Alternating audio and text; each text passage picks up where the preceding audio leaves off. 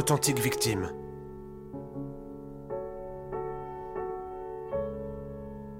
Chapitre 8 Démolition.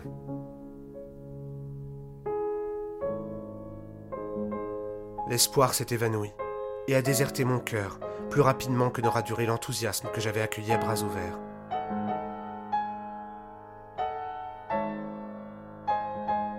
C'est une maigre consolation que d'avoir tout de même vécu ce moment de grâce, ce moment d'espoir. Je ne sais pas vraiment s'il y avait matière à s'emporter. Je n'en ai pas la certitude. L'écart, en fin de compte, ne consistait qu'en une erreur d'appréciation entre le texte papier et une version digitale antérieure que j'avais dû ouvrir malencontreusement à mon retour de l'épicerie. J'ai tant de textes, tant de manuscrits endormis, tant de choses à dire. La version finale du manuscrit des pauvres ne savent pas voyager léger, celle que j'ai déposée en main propre à Thérèse il y a quelques jours, est bel et bien identique au texte de cette Ettore Spilocta. Au mot près.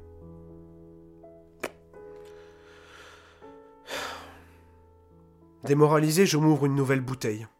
Du Beaujolais que l'épicier m'a à l'évidence offert. L'envie de fumer me démange. Mais il est tard. Trop tard. Nous sommes désespérés. Lui et moi. Lui surtout car il n'a que ça pour vivre. Moi encore, je peux me rattacher à quelques espoirs, près desquels il n'a malheureusement pas sa place. Tristan nous appelle plusieurs fois. Dans notre état, il nous semble insupportable de lui répondre. Ce n'est pas que Martin ne veut pas, c'est qu'il ne peut simplement pas répondre. C'est au-delà de ses forces. Tristan finit par lui envoyer des SMS. Ça va? Tu veux que je passe? Ça a donné quoi tes histoires de manuscrits? Martin finit par lui répondre. Il ne s'agirait pas que Tristan s'inquiète et lui envoie les pompiers comme la dernière fois? Assez d'emmerde comme ça. Ça va, ça va. Des soucis. Mais là, j'ai besoin d'être seul. Merci de ton soutien. Quelques secondes passent. Je les mesure au battement des feuilles d'orchidée, qui gardent mieux que je ne le puis la trace du temps qui s'égrène. Tristan n'est pas dupe. Un véritable ami, c'est aussi compliqué à tromper que soi-même. L'écran clignote de nouveau d'un message texte. Bon, je passe, Martin. Je me rue sur mon téléphone. Non, vraiment, Tristan, euh, c'est gentil. Et je lui mens pour préserver le peu qu'il me reste. Mon appartement mon sanctuaire. Et puis de toute façon, je ne suis pas chez moi. Manquerait plus qu'il se plante ici, lui. Il ne comprendrait rien. J'insiste pour que ce lieu reste mon cercueil, fleuri. Je réalise à cet instant que j'ai d'ailleurs pris beaucoup trop de risques à étendre ma quête dans toute la surface que je considère comme mon irréductible intimité. C'est que, je vous le confesse, ces dernières années j'ai bâti patiemment le contexte de ma rédemption. Ici, dans mon appartement, sous forme d'un jardin exubérant qui remplit l'espace. Il y a déjà ce voisin qui a tenté farouchement de s'y introduire. Je ne pourrais pas éternellement repousser ce café de l'amitié. Je devrais m'y plier un jour ou l'autre pour m'apporter la paix et perpétuer le statu quo. Les laisser croire que je ne suis qu'un écrivain, un peu original et bourru qui travaille dans la solitude. Mais je ne peux pas les laisser supposer plus, pénétrer mon monde. Il serait capable de me livrer aux autorités, ou de prévenir Thérèse, d'informer les médecins. La perspective que ces étrangers puissent s'introduire de force et détruire mon travail me glace d'effroi. Allez Martin, la joie de l'âme est dans l'action, dit-on. Par mesure de sécurité, je décide donc de rapatrier toutes mes folies dans ma chambre et dans les pièces qui communiquent avec, une salle de bain devenue serre tropicale et une chambre d'enfant où la mort est le terreau d'une culture particulière, nauséabonde en apparence. En apparence seulement. C'est important que le salon et l'entrée restent une façade de normalité, aussi mensongère que la première peau du miroir. Il est plus de 3 heures du matin quand je mets un terme à mon déménagement intérieur. Remaniement de terre, rempotage de fleurs, arrosage et étalage de feuilles manuscrites sur les parois verticales des murs. Je me sens un peu ivre. Une seule relecture de mon deuxième manuscrit suffira. Le bilan est plutôt défavorable jusque-là, et va dans le sens des réserves de mon double. Deux copies identiques, c'est indéfendable d'un point de vue juridique. Mais je ne perds pas des yeux la réalité que je suis encore seul à connaître. Voilà deux plagiats dont je suis la victime. Ettore Spilocta et Olivius Pristola. Deux noms de code pour masquer la même vilainie. Deux plagiats qui sont peut-être le fait d'un seul et même infâme imposteur. À cet égard, j'ai vérifié le nom d'Ettore Spilocta.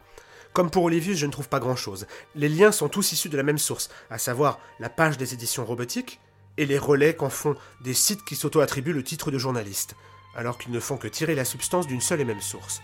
Monde de plagiaire, je vous dis, sans analyse ni élévation du contenu. N'empêche que cet auteur aux consonances italiennes n'a rien publié d'autre. On a au moins une piste, me dit-il. L'autre Martin. C'est l'éditeur commun de ces deux faussaires. J'imagine que ces éditions sont férues d'auteurs dépourvus de talent et de morale. Sans doute même à leur insu. Au moment opportun, il faudra que je les avertisse qu'ils ont deux odieux personnages parmi leurs écrivains. Le déménagement de ma forêt dans les recoins lointains de mon tunnel m'a remis les idées en place. Rien de tel qu'un peu d'effort physique. Quelque part aussi, bien que l'écart entreaperçu entre mon manuscrit et ce livre publié se soit révélé n'être qu'une fugace illusion, j'éprouve une forme de reconnaissance pour la simple sensation que ce faux espoir a fait naître. La sensation qu'il pourrait être possible de s'en sortir. Une sorte de pieux mensonge inconscient c'est la force de l'espoir, même bref, même déçu, que d'installer en nous des résidus d'humanité, comme une promesse de rédemption. Phénix qui, toujours détruit, renaît sans cesse de ses cendres. Une résolution solide affermit tout mon être, issue d'une conviction profonde et d'une expérience innommable, indicible, sous peine que vous ne sous-estimiez son importance.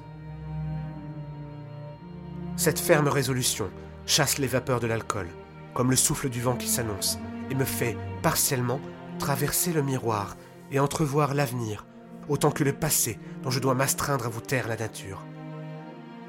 Je n'ai pas le choix. Je n'ai jamais eu que les mots pour me défendre, pour exister, les mots sur le papier et mon caractère tenace et obstiné. C'est par l'écriture seulement que je trouverai la clé de ma libération.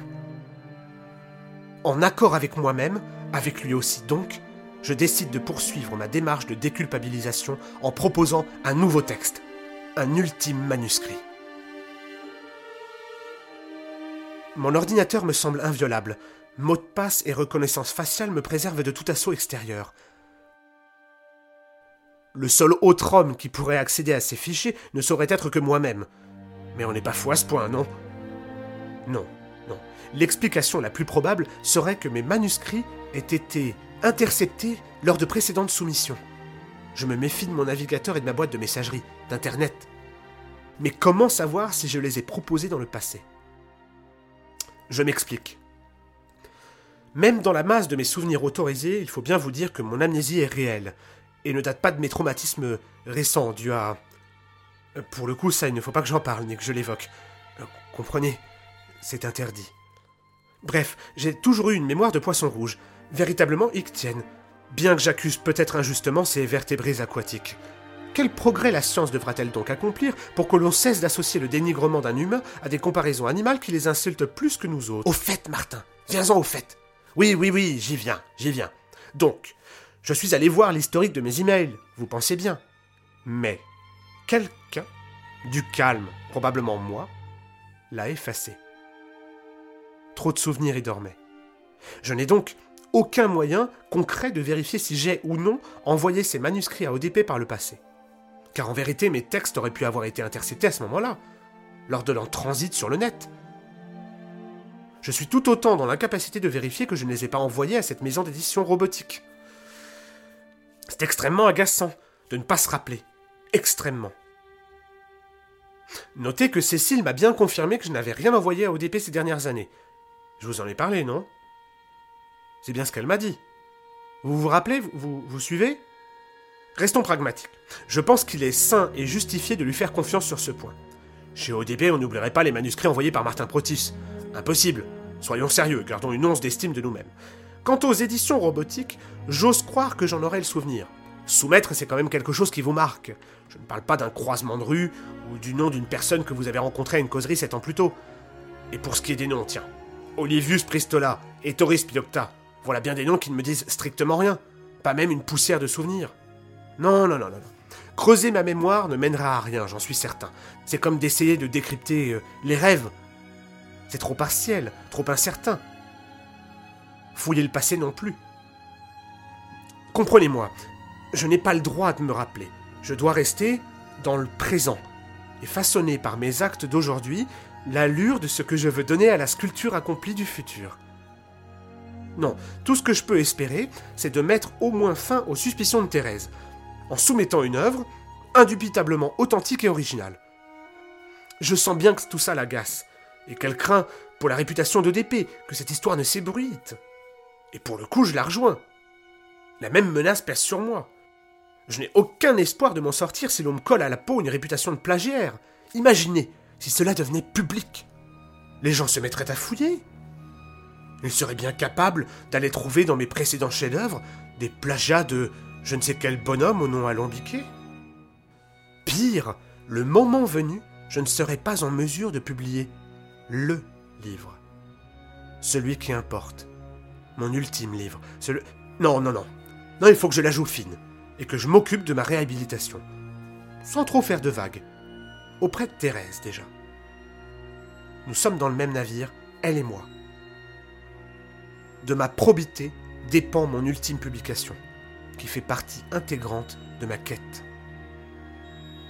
Quitte à ce que je lui dise que les deux premiers étaient effectivement des plagiats. J'invoquerai le manque de confiance, elle comprendra. On pardonne toujours à un malade surtout quand il est sous contrat et que, aliénation mentale mise à part, il demeure le meilleur écrivain rattaché à votre maison d'édition. Elle a besoin de moi, moi d'elle, et de lui.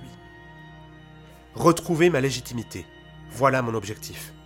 Il sera bien temps de dénicher la taupe dont le travail ne date certainement pas d'hier. Ce faisant, je prends Les pauvres ne savent pas voyager léger de nouveau feuillette les premières pages. J'ai vu juste. Celui-ci est sorti sous presse il y a 11 mois. Finir le travail d'Hiroshima datait d'il y a deux ans. Le passé, encore et toujours, influant irrémédiablement sur le présent. Des ouvrages à Thérèse, j'en ai des dizaines à lui proposer de toute façon. L'avantage, quand on a la matière, quand on a bien semé, lorsqu'on remue charnellement la terre et cultive son jardin, quand on travaille avec de la sueur et de la discipline, organisé, lisant, annotant, confrontant tout ce qu'on lit et tout ce qu'on vit, c'est qu'on peut cueillir, le moment venu, une quantité impressionnante de fruits mûrs et savoureux. Je m'en réjouis. Et tant qu'à faire, pour le coup, autant que ce soit véritablement un manuscrit à l'image de ce que j'ai toujours maîtrisé, non? Quelle meilleure façon de faire éclater la vérité qu'en ressortant un vrai Martin Protus?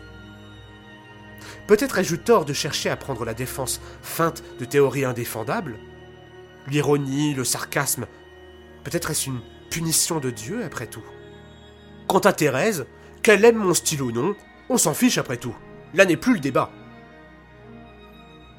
Le ventre vide, après une nuit blanche d'exploration des entrailles de ses œuvres, Martin Protus procède à l'accouchement d'un nouvel être tout neuf et original un nouveau-né, unique et pur.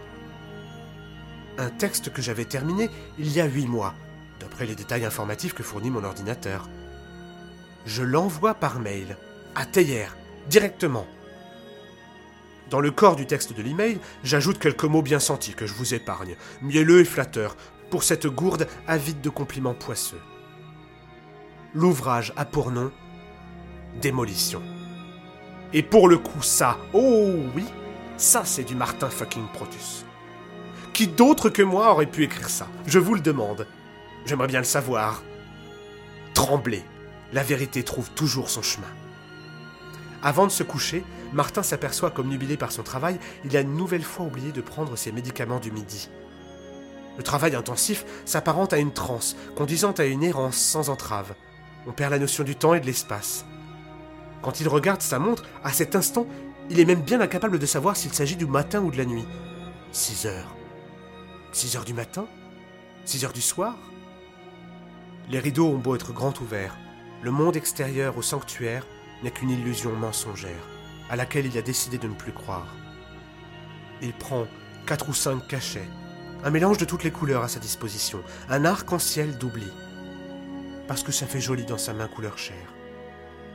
D'après le docteur Ignovitch, il ne faut pas faire ce genre de choses. Ne pas dépasser les doses. Mais franchement, c'est le cadet de ses soucis. Demain, il espère ardemment que cessera la calomnie. Le docteur l'a pourtant mis en garde contre les effets des prises irrégulières et de l'autoposologie.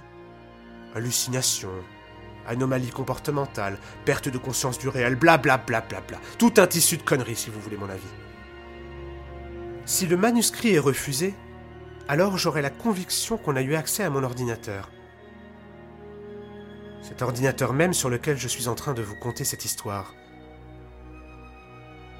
Alors je préfère vous prévenir vigoureusement qui que vous soyez. Je ne lâcherai pas le morceau. J'ai plus d'une surprise à vous réserver. Martin Protus ne s'avoue pas encore vaincu. Il me reste une chance de rédemption. Je la jouerai crânement. Le jeu en vaut la chandelle. Un monde entier repose sur mes épaules.